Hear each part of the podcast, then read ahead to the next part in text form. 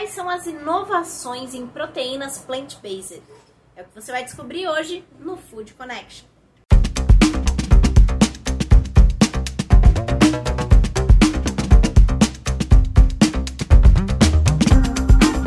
Food Connection no ar, o programa para toda a cadeia de alimentos e bebidas. Eu sou Ana Domingues e nessa semana a gente tem atrações especiais. Afinal, nessa semana está acontecendo o Armap da FISA, uma semana digital repleta de experiências, conteúdo, networking e muito mais.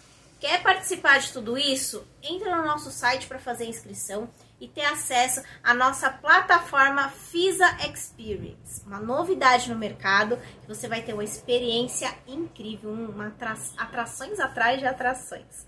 Hoje o nosso dia é totalmente dedicado para o mercado de plant-based. Então, para acompanhar aqui o nosso programa no Food Connection, no nosso canal de conteúdo, já se inscreve e ativa as notificações, porque essa semana tá imperdível. Todo dia vai ter um vídeo especial aqui no nosso canal. E para começar o nosso programa, eu queria compartilhar com vocês a entrevista que eu fiz com o Fernando Santana, que é sócio da RS Blumos, que é o nosso patrocinador. Ele contou um pouquinho sobre como esse mercado tem inovado e trouxe também de primeira mão algumas soluções que eles estão lançando essa semana junto ao Armap da FISA. Vamos conferir?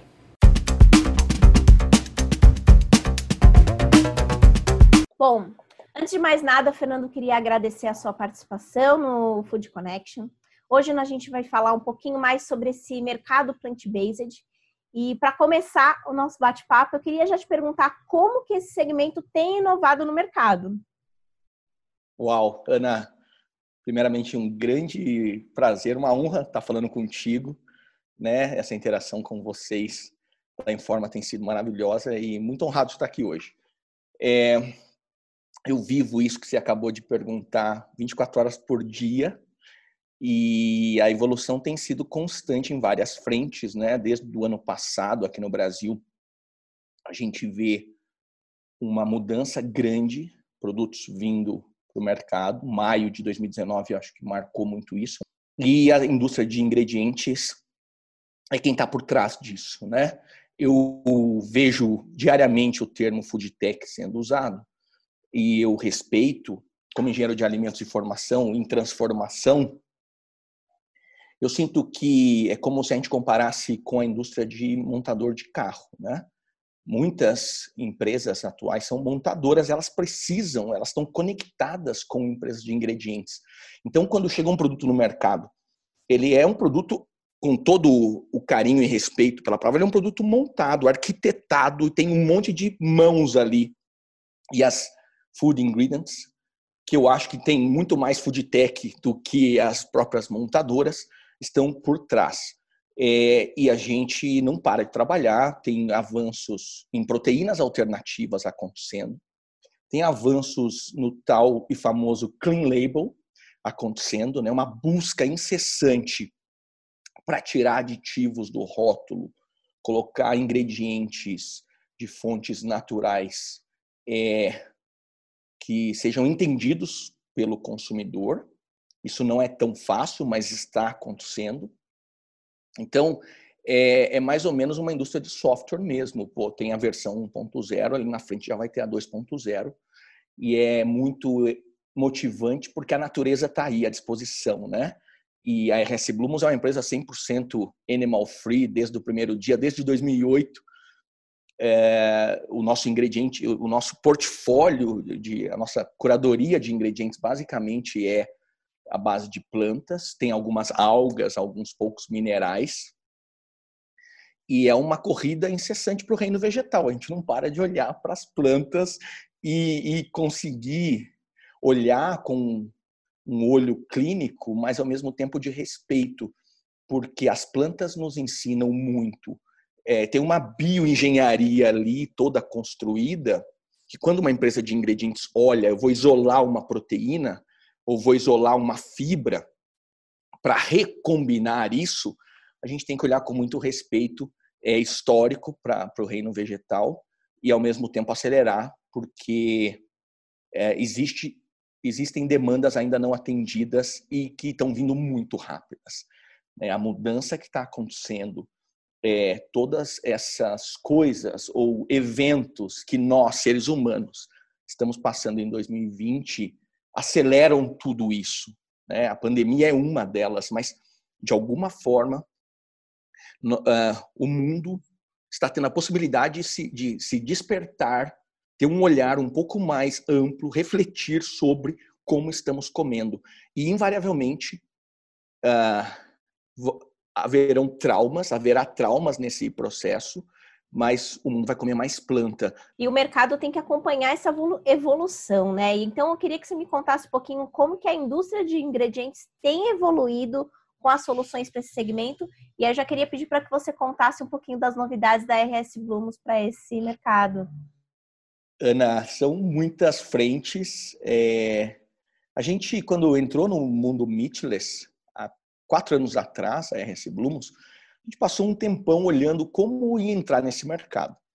A Blumos vem de uma história em proteínas alternativas, né? Nós temos um grande respeito pela soja e acreditamos que a soja é um super ingrediente de acessibilidade, mas outros ingredientes proteicos têm que vir a reboque.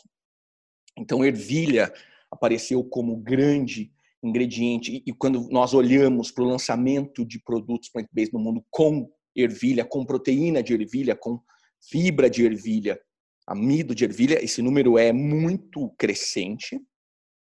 Nós acreditamos muito em combinações. Então, falando por nós, a gente tem estudado muito a combinatividade desses ingredientes e fontes mais inteligentes de obter esses ingredientes, por uma questão muito primária de acesso. Nós podemos desenvolver algo muito espetacular é, mas que não vai ser acessível e precisa ser acessível. O mundo plant-based, hoje o grande desafio é acessibilizar. Então eu diria que tem frentes, olhando cadeias de ingredientes, como fazer mais acessível, eu não diria nem competitivo, eu diria mais acessível, porque a gente já sabe que as pessoas topam pagar um pouco mais quando percebem toda essa mudança de, opa, temos que comer mais planta e menos bicho, mas tem que ser mais acessível. Esse tem sido o grande desafio. Então, maneiras alternativas de chegar em concentrados proteicos. Por quê? Não adianta querer alimentar o mundo, e eu amo jaca, mas não adianta querer alimentar o mundo com carne de jaca. Porque ali eu estou dando uma fibra não proteica. Embora um músculo não seja só proteína, é, eu sempre brinco quando eu estou conversando como hoje. A carne, a água mais cara do planeta não é a água Evian, é a água que está lá naquela picanha, mesmo em promoção. A segunda água mais cara do planeta é a água que está no plant-based food, no meatless, congelado. Então, de alguma forma, a gente enxerga que não é só proteína. Todo mundo fala proteína animal, proteína animal, proteína. Uma carne, um músculo tem gordura, tem proteína, tem é, o, o plant-based pode ter carboidrato, tem fibras e tal. A gente tem mudado um pouco essa formulação, mas ela entrega proteína, ela entrega 20% de proteína numa, numa matriz íntegra de carne, num, num hambúrguer, 20, 15, 30%, tem gordura e tal. Então não é só proteína. É, eu tenho que fazer tudo isso viável. Uma das nossas buscas incessantes tem sido fontes alternativas proteicas brasileiras. Nós estamos falando de um país que quer ser um celeiro do mundo, que já é tradicionalmente um celeiro do mundo de coisas tradicionais. E nós estamos falando que o Brasil tem que ser também um celeiro de ingredientes. Eu, como engenheiro de alimentos, quando eu me formei lá atrás na Unicamp, o meu discurso de formatura foi isso. Nós precisamos fazer coisas made in Brasil orgulhosamente. Isso está acontecendo já. E o grande desafio nosso de uma empresa independente de ingredientes no Brasil é fazer made in Brasil. Eu começo de forma muito tímida, sutil. Ao invés de importar um produto terminado, dá para fazer alguma coisa no Brasil? Dá para aplicar alguma tecnologia aqui? Nós temos feito isso, eu vejo outras empresas também fazendo. O Brasil não será um produtor de ervilha como leguminosa, porque não é vocação brasileira. A gente é produtor de feijão, soja, milho e tal. Mas será que ao invés de importar um texturizado funcional de ervilha, que é super maravilhoso, mas que por conta cambial, por questões de o Brasil ser um país ainda fechado, imposto de importação, por questões ambientais, trazer algo de fora. Eu não consigo fazer parte, manufaturar, industrializar aqui no Brasil, e aí entra essa palavrinha tão é, polêmica, né? industrializar. É, a gente precisa de indústria e vai continuar precisando, talvez de uma indústria que cause mais impacto positivo e menos negativo. Talvez não, com certeza. Isso é o grande, é um grande também ponto. Então começa com trazendo matérias-primas para serem processadas como ingredientes no Brasil. Nós e outras empresas estamos fazendo isso cada vez mais.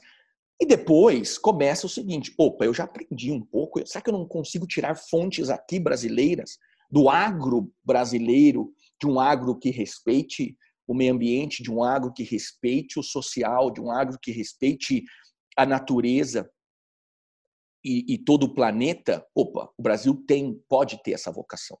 Então eu acredito que tem uma busca incessante de combinações ali na, nas plantas piloto. Nossa, a gente está combinando coisas o tempo todo. É, vai muito por uma questão de entregar melhor, com uma, um sabor melhor, com uma nutrição melhor também. Então, nós lá, por exemplo, num, na composição de um hambúrguer plant-based, eu vejo como, é um exemplo muito simples, eu vejo como uma caixinha de Lego. Você combina peças. A principal peça é o texturizado vegetal, TVP, Texturized Vegetable Protein. Esse TVP ele pode ser de soja, de ervilha, de trigo, pode ter combinações de outras proteínas, grão de bico, feijão mungo e tal. Ele precisa ser combinado com um sistema de cor e sabor.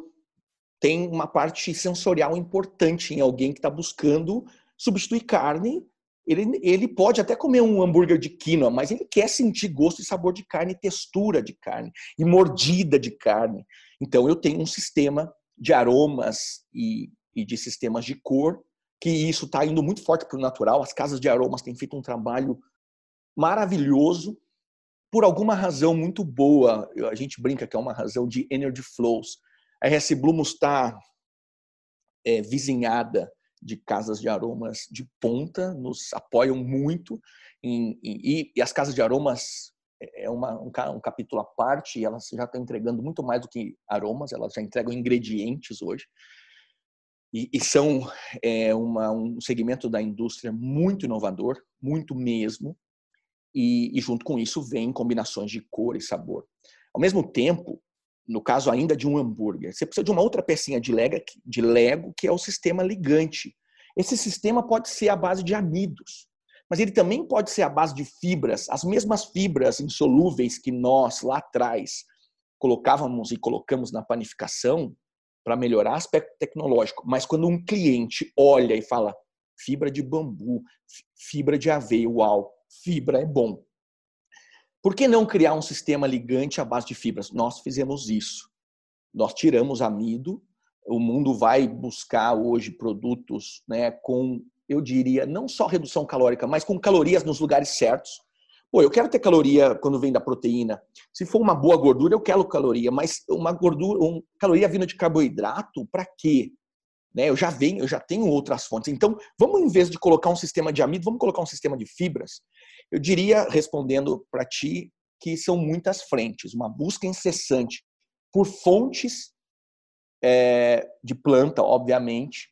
Essa é a aposta da RC Blumos e, e, e nós somos muito felizes com essa aposta. É um princípio, é um propósito genuíno nosso, só buscar em planta e aceitamos ir buscar em alga, no reino, aquele reino vegetal que todo mundo acha que alga é planta, mas é um reino próprio, né? É, mas está aí o futuro para nós. E, e a busca de combinações inteligentes, num sentido que seja bom para todo o mundo, não só para mim e para você.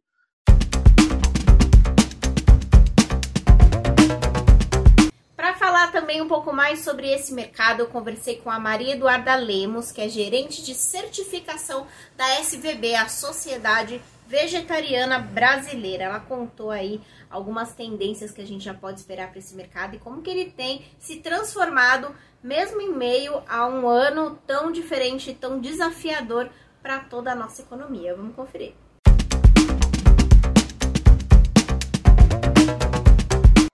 Bom, Maria Eduarda, primeiro, muito obrigada por ter topado participar do Food Connection. Hoje a gente vai falar um pouquinho sobre esse universo plant-based e para começar o nosso bate-papo, é, não tem como deixar de lado né, o tema sobre a pandemia e eu queria saber como que esse ano tão diferente, tão desafiador, tem impactado esse mercado. Legal, obrigada Ana pela oportunidade de estar aqui conversando um pouquinho com você. Bom, é, é certamente sim, o, o, a pandemia impactou muito no consumo da categoria de produtos de origem vegetal, né?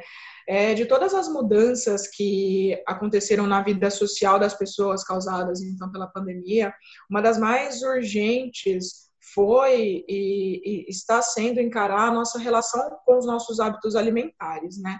Lá em 2018, uma pesquisa encomendada pelo IBOP revelou que 14% dos brasileiros já se declaravam como vegetarianos. É, nesse mesmo ano, uma outra pesquisa encomendada pelo The Food Good Institute, o DFI, em parceria com o Snapcart, revelou que 59% dos entrevistados é, tinham como principal motivação na redução de produtos de origem animal, em especial a carne, a sua própria saúde. E um ano passado, uma outra pesquisa feita pela Dupont, é, na América Latina sobre proteínas vegetais, revelou que 67% dos brasileiros tinham interesse em proteínas vegetais. Então, veja, essas pesquisas foram feitas no passado e estar hoje enfrentando uma pandemia que tem relação com a criação e consumo de proteína animal, assim como vários outros surtos que aconteceram é, décadas atrás, né, como ebola, o SARS, H1N1, com certeza fez com que as pessoas repensassem é, os seus hábitos alimentares e se preocupassem ainda muito mais com relação alimentação e saúde é, e foram, né, fez com que e tudo isso fez com que as pessoas com certeza fossem buscar mais informações.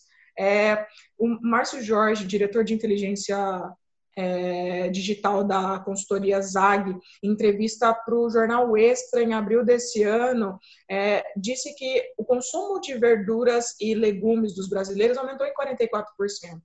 Então, assim, é, o consumo de proteínas de origem animal, ele vai perder cada vez mais espaço para a consciência alimentar e saudabilidade do consumidor. E, e com isso vai se abrir um caminho muito mais amplo para que as indústrias de alimentos possam é, investir e aprimorar o desenvolvimento e fabricação de produtos de origem vegetal. Quem está pensando em ficar mais atento, ficar de olho nesse mercado para investir quais são as tendências para os próximos meses que é importante ficar de olho? Sim, é muito importante. A gente está tendo aí um mercado muito muito aquecido, né? E com essa mudança no padrão de consumo do brasileiro, a gente percebe que é, essas pessoas elas estão cada vez mais preocupadas com a diversidade e de, de, de alimentos no seu prato e o quanto ele está sendo saudável. E tudo isso gerou uma demanda muito grande por produtos é, que tivessem que fossem a base de proteínas vegetais e que tivessem gosto, semelhança, é, aroma e textura a produtos de origem animal, em especial a carne. É, a gente já tem um mercado muito com categorias já bem consolidadas, como o mercado de hambúrgueres, por exemplo, mas a gente enxerga que essas indústrias vão focar cada vez mais na expansão desses análogos, né? Esse ano a gente já teve o lançamento de linguiças e nuggets vegetais, é, e, mas eu acho que ainda tem um grande desafio a ser cumprido por parte das indústrias, que é a produção e desenvolvimento de, de produtos que se assemelhem à carne in natura, por exemplo, né, que é uh, a carne natura em peças e cortes, que é o que se, a, se aproxima muito mais do, da mesa do consumidor brasileiro.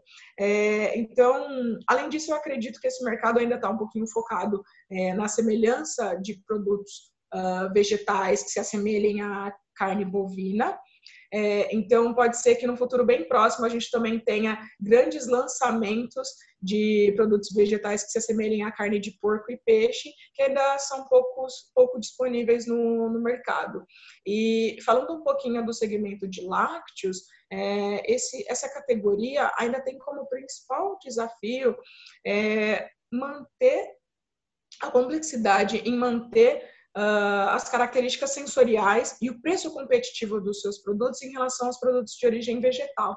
Então, eu enxergo que pode ser que essas indústrias foquem ainda mais no aprimoramento dos produtos existentes do que no lançamento de novos outros produtos. É isso que eu queria trazer um pouquinho aqui para vocês em relação a essas tendências.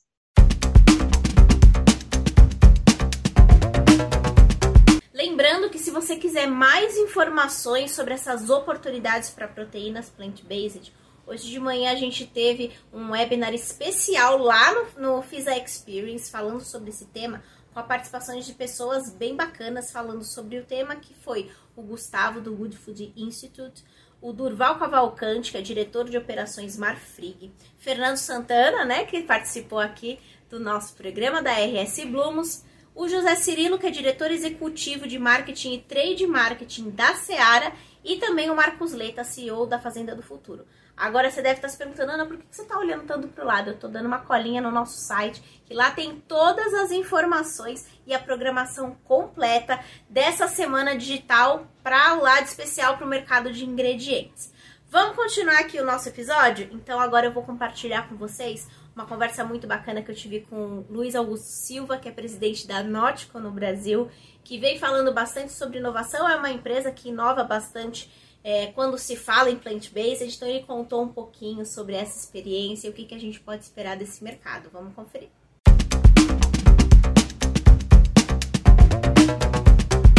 Bom, Luiz, mais uma vez, muito obrigada por participar do Food Connection. Hoje nós vamos falar sobre o mercado plant-based e para começar o nosso bate-papo, queria que você me falasse um pouquinho como que esse segmento tem inovado. Oi, tudo bem? É, Ana, sempre um prazer poder falar da Not Company, falar uma companhia interessantíssima. É, para mim também é um prazer poder falar do mercado plant-based. É, o mercado plant-based tem inovado, é, acho que de, de, muitas formas. Se a gente olhar o que tem disponível no mundo, tem várias tecnologias paralelas sendo desenvolvidas, né, para aplicação de todas essas, a construção de soluções cada vez mais interessantes é, do ponto de vista de produzir alimentos mais próximos da experiência. É, então, tem muita inovação, tem muita coisa acontecendo, tem muitas empresas diferentes desenvolvendo é, soluções diferentes. É, e aí, o que eu acho que a gente vai ver daqui para frente é cada vez mais é, surpreendente como os produtos vão estar mais próximos daquilo que se pretende substituir. Né? Enfim, diferentes tecnologias sendo desenvolvidas para conseguir isso.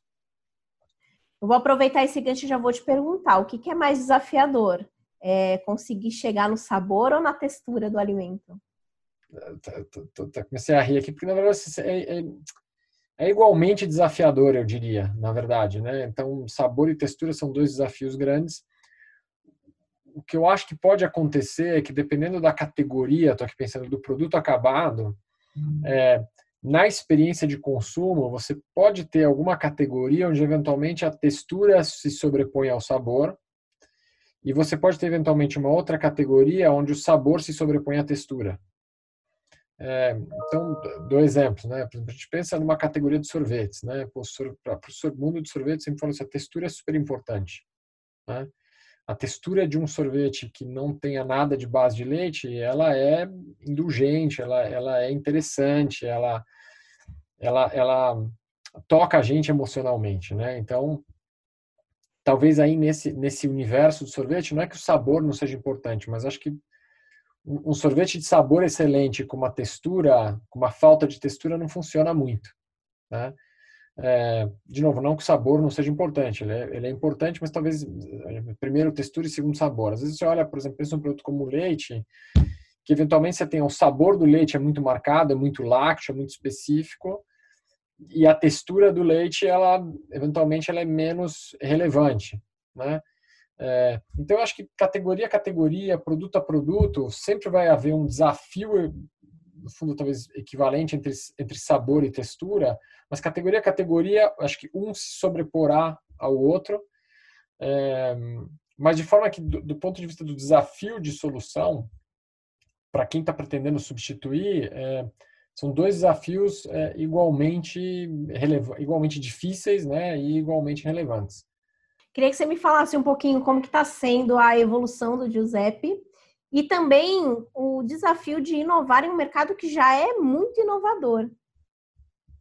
Olha, eh, o Giuseppe vai se desenvolvendo de, de formas diferentes, né? Então, primeiro tem uma linha que é, é mais, mais da onde ele está, então como é que a gente vai alargando nossas bases de dados, nossas bases de conhecimentos e vamos observando um universo de plantas cada vez mais amplo, né? E a gente vai buscando essas misturas improváveis no universo cada vez mais amplo, mas ao mesmo tempo a gente começa a trabalhar nele em como é, conseguir que ele é, ajude a, por exemplo, no limite, a interagir com os consumidores diretamente. Então, é, a gente visualiza que no futuro o Giuseppe poderá interagir diretamente com os consumidores e os consumidores fazerem pergunta, ele responder e, e sabe, eles pedirem determinada solução e ele apresentar essas diferentes soluções. Então, o mundo da tecnologia é um mundo de fronteiras muito amplas, vamos chamar assim. Então, a gente consegue desenvolver coisas é, muito diferentes. No final do dia, a gente nunca pode perder de vista o objetivo pelo qual ele foi construído dentro da Not Company. Né? Um, o objetivo pelo, pelo qual foi construído é a gente conseguir ter uma forma de desenvolver produtos sem nenhum tipo de paradigma, sem nenhum tipo de, de limite, né? E que nos permitisse encontrar é, essas misturas improváveis que estavam sendo muito pouco exploradas. Então tem uma diversidade aí de, de, de, flora a ser explorada no sentido de construção de soluções alimentares para os seres humanos e que, pô, eu venho falando isso há muito tempo. O mundo, no nosso sistema alimentar, o mundo virou uma grande monocultura. É, são poucas as famílias de plantas que são plantadas, então assim a gente tem uma, uma, uma diversidade aí que pode ser explorada e que é, não está explorada ao seu máximo potencial. Então, para nós o Giuseppe tem aí um papel fundamental que é ajudar a prever como que a gente pode é, misturar cada vez coisas novas e mais interessantes, sempre com o objetivo de gerar essa essa essa experiência alimentar completa e tocar a memória afetiva das pessoas e fazer com que elas tenham prazer com que elas comem, que elas sigam amando comer aquilo que elas amam comer, é, feito através de um sistema alimentar é, diferente, né? sem ter animal no meio da equação.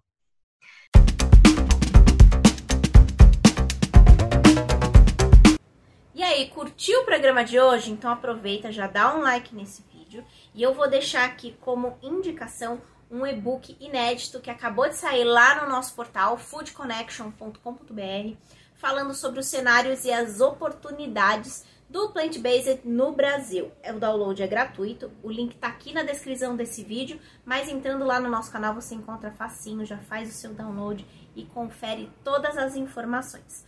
Amanhã o assunto, tanto aqui no nosso canal como lá no Fiz Experience, é sobre tendência e inovação. Então já vou indicar para vocês se inscrever na nossa semana digital e acompanhar amanhã às 10 horas um webinar exclusivo falando sobre inovações e marketing na indústria de alimentos e bebidas. Vai ser apresentado pela Cintia Antonácio, CEO da Equilíbrio Latam, nossa grande parceira, e moderado pela Carol Godoy, que é diretora de inovação e comunicação também da Equilíbrio. Quem vai participar desse debate é o Carl Júnior, que é CEO da o Amazon Airwater. Temos também o Arthur Vaz, que é fundador da Popeye Snack. Também o Rodrigo, Rodrigo Studart, que é CEO da Louco. E o Gustavo Assis Rodrigues, que é diretor executivo da Master Sense. Um debate incrível, você não pode perder. Amanhã, aqui no nosso canal, a gente também vai falar sobre inovação e desenvolvimento de produto. Quem vai participar? A Juliana Gleiser, que é gerente de inovação da Destlé, e o Décio Costa, Costa Filho, que é diretor da Cepera um programa bem bacana que também você não pode perder. Então já ativa as notificações do nosso canal para ficar por dentro de todas as novidades. Amanhã eu volto com muito mais informações e eu espero por você. Até logo!